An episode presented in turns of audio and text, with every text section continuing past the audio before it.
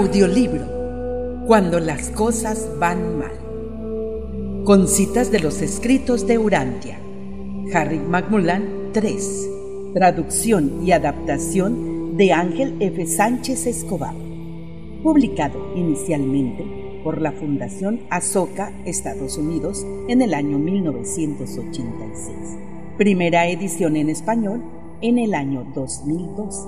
Reimpresión, reedición se mira mis publicaciones en el año 2015 y 2020. Número estándar internacional de libros 978-15 14 22 57 90. Contenidos. Prólogo, página 7. Nota del traductor, página 8. Capítulo 1. Cuando nos sentimos solos o abandonados página 9. Capítulo 2. Cuando nos sentimos con dudas o confusos, página 19. Capítulo 3. Cuando nos sentimos culpables, página 25. Capítulo 4. En caso de enfermedad o privaciones, página 35. Capítulo 5. Cuando nos sentimos desalentados o derrotados, página 49. Capítulo 6. Cuando nos impacientamos o nos sentimos estancados. Página 57. Capítulo 7. Cuando sentimos miedo. Página 67. Capítulo 8. ¿Qué podemos hacer respecto a todo esto? Página 77. Prólogo. Estas letras nacieron a raíz de una conversación mantenida con una antigua amiga mía cuya nieta se encontraba bastante enferma. Esta persona estaba muy afligida y me comentó lo útil que sería reunir citas de The Urantia Papers, los escritos de Urantia, con un mensaje de consuelo y de ánimo, algo de pocas páginas que se pudiese llevar con facilidad al hospital en momentos como los que ella estaba viviendo. Espero pues que estas páginas den respuesta a su solicitud, siempre teniendo en cuenta que ninguna selección de citas puede hacer justicia al poder transformador de los escritos de Urantia en su conjunto, cuya visión de Dios y su relación con nosotros es inconmensurablemente más amplia y ofrece mayor consuelo que cualquier selección de citas. No hay nada que pueda sustituir a la lectura del libro mismo y, en particular, a los detalles referentes a la vida de Jesús, de cómo Él consiguió enfrentarse a las mismas dificultades de la vida con las que nos enfrentamos los seres humanos. Hay dos términos en estas páginas que pueden resultar poco familiares a los lectores menos avanzados en los escritos de Urantia. Por un lado, el término modelador del pensamiento, referido a esa fracción del Espíritu del Padre Celestial que Él nos manda para que more en nosotros, nos ame y nos guíe. Y por otro, el término Urantia, que es el nombre que se le da a nuestro planeta, Harry Macmullan III. Nota del traductor. Existe una doble numeración en los pasajes citados de Urantia Papers. En primer lugar, aparece el número de página y párrafo dentro de esa página y, en segundo lugar, el número del escrito, de la sección y del párrafo dentro de esta sección. Por ejemplo, si vemos P.138.4 punto y coma 12 2 puntos 7.9 la numeración P138.4 se debe interpretar como número de página, página 138 y párrafo 4, mientras que la numeración 12, 7.9, como escrito 12, sección 7 y párrafo 9 dentro de esa sección. Si lo buscamos, veremos que el párrafo comienza con The Love of the Father, el amor del Padre. Por otro lado, las citas de párrafos no completos están especificadas al final de estos por tres puntos suspensivos encerrados en corchetes. Toda traducción conlleva, por el forzoso trasvase de la retórica de una lengua a la de la otra, cierta interpretación del traductor, a veces más intensa en casos extremas de diferencia entre las dos lenguas.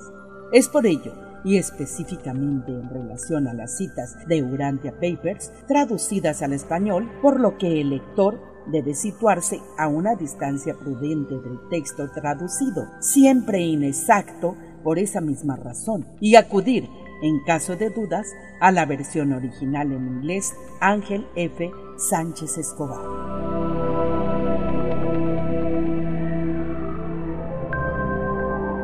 Capítulo número 1. Cuando nos sentimos solos o abandonados.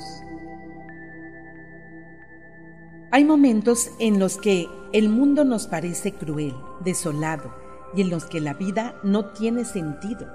Momentos en los que creemos que nuestras tremendas dificultades parecen no importar ni incluso a nuestros seres queridos. Momentos en los que nos sentimos abandonados, solos, sin fuerza para solucionar los problemas que tanto nos acucian momentos sin esperanzas en los que los pilares de nuestras vidas se debilitan, se resquebrajan y comienzan a tambalearse.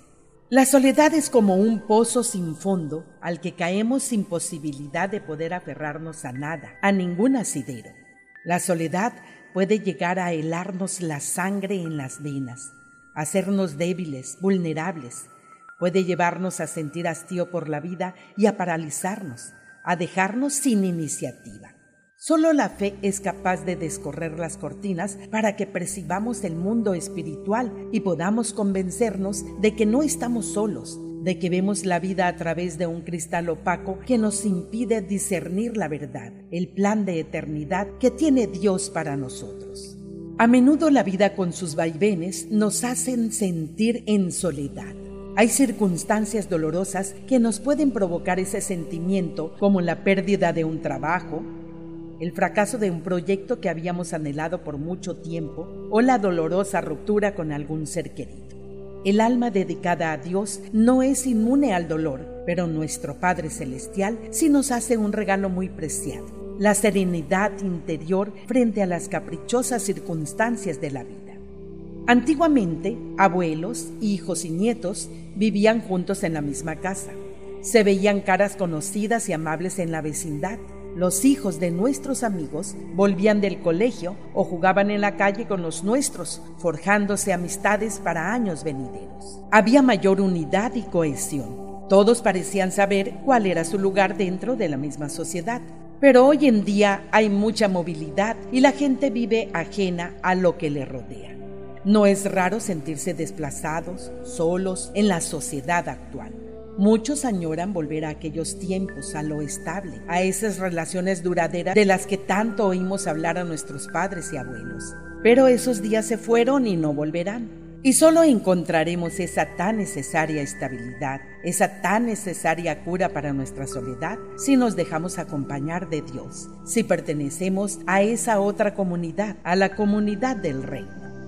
El sentimiento de soledad se hace, si cabe, más insoportable cuando solo se busca lo placentero, lo temporal del mundo. Hay quienes se distraen participando en actividades sociales o tratando de hacer amistades nuevas sentados en un bar. Pero en la ausencia de una compañía espiritual, por muchas personas y cosas que pasen por nuestras vidas, jamás encontraremos algo que verdaderamente nos llene. Es posible que tengamos miedo a sentirnos solos si dejamos esta búsqueda de lo temporal y de lo placentero, pero solo encontraremos satisfacción si comenzamos otro tipo de búsqueda, una búsqueda de lo espiritual, de una relación duradera en el amor a Dios. Solo el sentimiento espiritual puede complacer a un corazón necesitado que se encuentra vacío ante las cosas materiales. Nuestro vacío y nuestro sentimiento de soledad y aislamiento desaparecen una vez que conocemos el amor y el poder del Padre. Con tan solo pedirlo, el Padre nos proveerá de lo que necesitemos. Pondrá a nuestra disposición la fuente eterna de todo consuelo. Una fuente que siempre ha estado ahí, dispuesta para colmar nuestras agotadas almas de esperanza y fe abundantes y ayudarnos a vivir en la perfecta voluntad del Padre.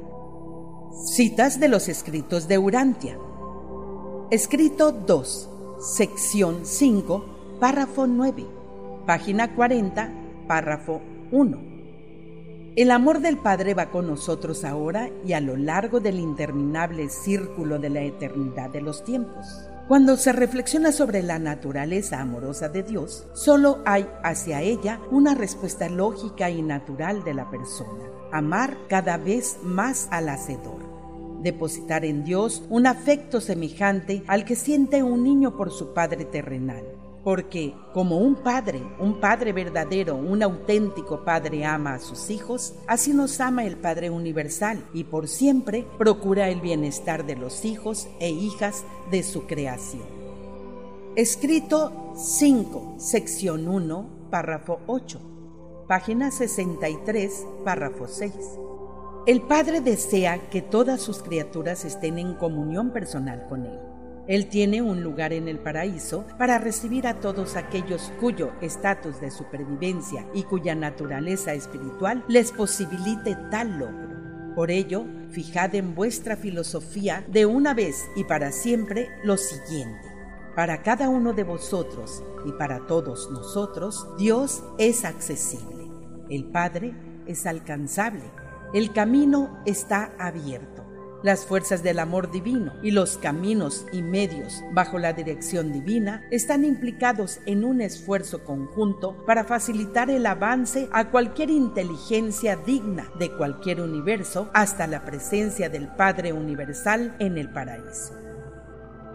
Escrito 12, sección 7, párrafo 9, página 138, párrafo 4. El amor del Padre distingue de forma absoluta a cada ser personal como hijo único del Padre Universal, un hijo que no tiene igual en el infinito, una criatura de voluntad irreemplazable para toda la eternidad. El amor del Padre glorifica a cada hijo de Dios, iluminando a cada miembro de la familia celestial, perfilando nítidamente la naturaleza singular de cada ser personal frente a los niveles impersonales que se hallan fuera de la vida fraterna del Padre de todos.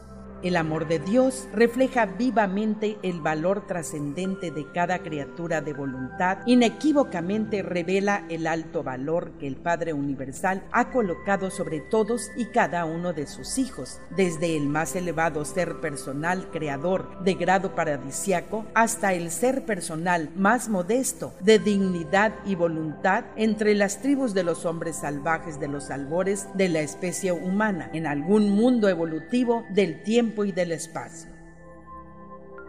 Escrito 12, sección 7, párrafo 12, página 139, párrafo 1. No dejéis que la magnitud de la infinitud, la inmensidad de la eternidad y la grandeza y gloria del carácter incomparable de Dios os sobrecojan, os hagan vacilar u os desalienten porque el Padre no está muy lejos de ninguno de vosotros, mora en vosotros y en Él todos nosotros literalmente nos movemos, realmente vivimos y verdaderamente somos. Escrito 34, sección 6, párrafo 12, página 381, párrafo 6.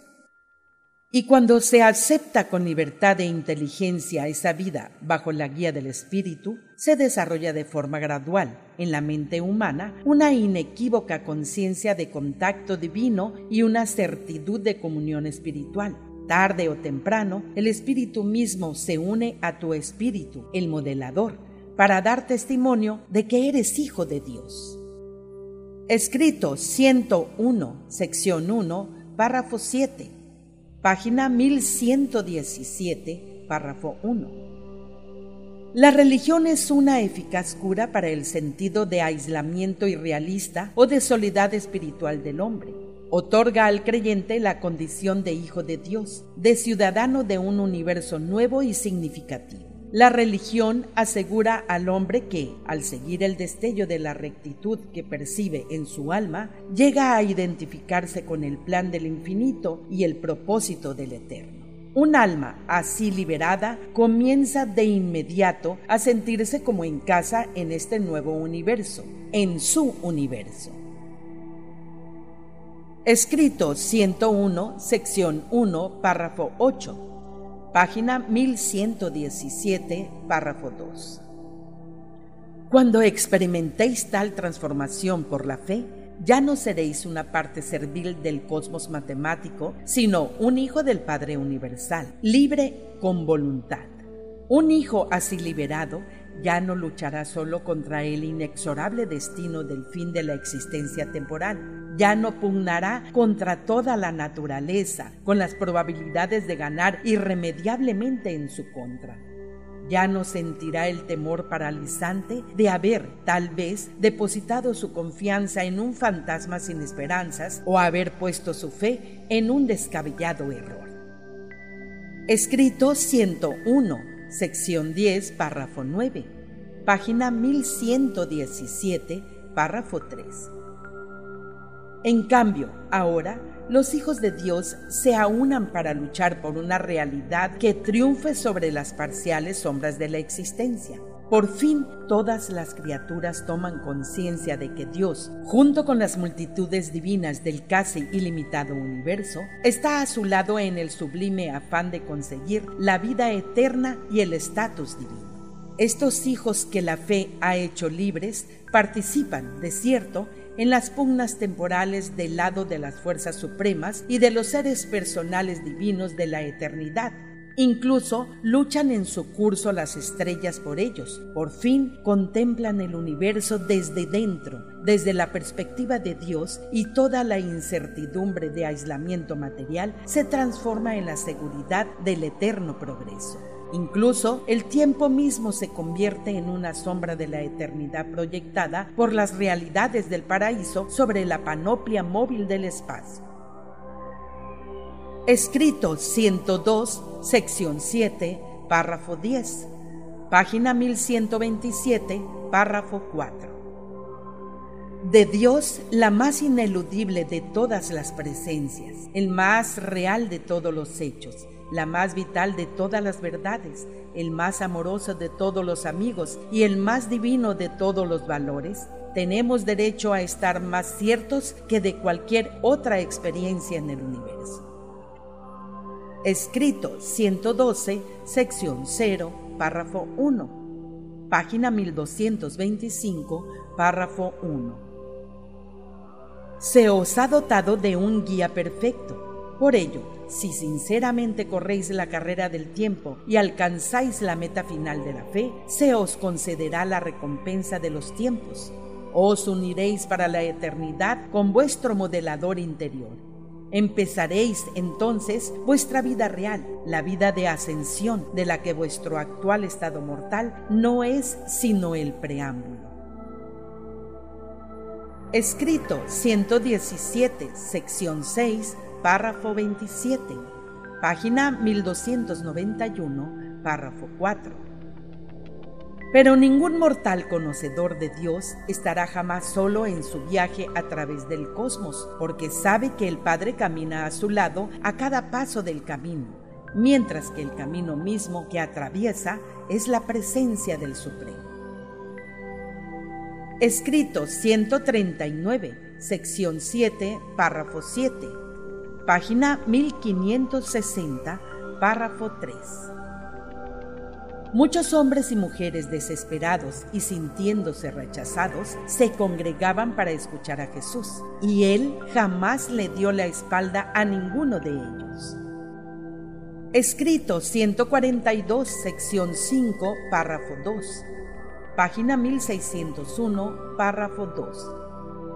En cuanto al reino y a la certeza de vuestra aceptación por el Padre Celestial, os pregunto, ¿qué Padre entre vosotros, que sea digno y bondadoso, mantendría a su hijo en la ansiedad e inseguridad respecto a su estatus en la familia o en cuanto a tener un sitio seguro en el corazón amoroso de su Padre?